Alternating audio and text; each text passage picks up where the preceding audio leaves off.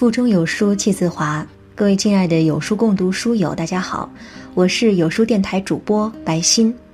有书共读本周共读的书是《简单的逻辑学》，欢迎大家下载有书共读 App 收听领读。今天要分享的文章来自莫言的《永远不要羡慕别人的生活》。如果喜欢这篇文章，不妨在文末点个赞哦。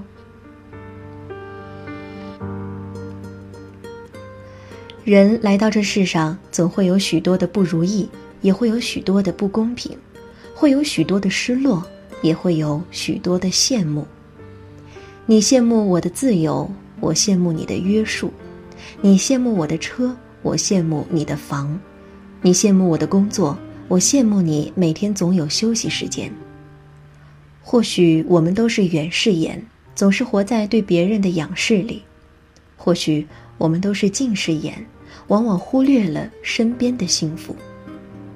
事实上，大千世界不会有两张一模一样的面孔，只要你仔细观察，总会有细微的差别。同是走兽，兔子娇小而青牛高大；同是飞禽，雄鹰高飞而紫燕低回。人总会有智力、运气的差别，总会受环境、现实的约束。总会有人在你切一盘水果时秒杀一道数学题，总会有人在你熟睡时回想一天的得失，总会有人比你跑得快。参差不齐，才构成了这世界上一道道亮丽的风景。卞之琳说：“你站在桥上看风景，看风景的人在楼上看你。”是的，走在生活的风雨旅程中。当你羡慕别人住着高楼大厦时，也许瑟缩在墙角的人正羡慕你有一座可以遮风的草屋。当你羡慕别人坐在豪华车里，而失意于自己在地上行走时，也许躺在病床上的人正羡慕你还可以自由行走。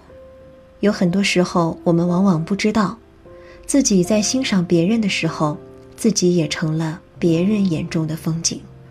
事实上，人生如一本厚重的书，有些书是没有主角的，因为我们忽视了自我；有些书是没有线索的，因为我们迷失了自我；有些书是没有内容的，因为我们埋没了自我。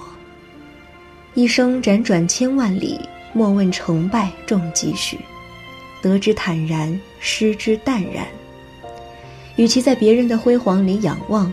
不如亲手点亮自己的心灯，扬帆远航，把握最真实的自己，才会更深刻的解读自己。面向太阳吧，不问春暖花开，只求快乐面对。因为透过洒满阳光的玻璃窗，蓦然回首，你何尝不是别人眼中的风景？更多美文，欢迎关注微信公众号“有书”。从清晨开始，与一千万书友组队对抗惰性，记得在文末点赞呢。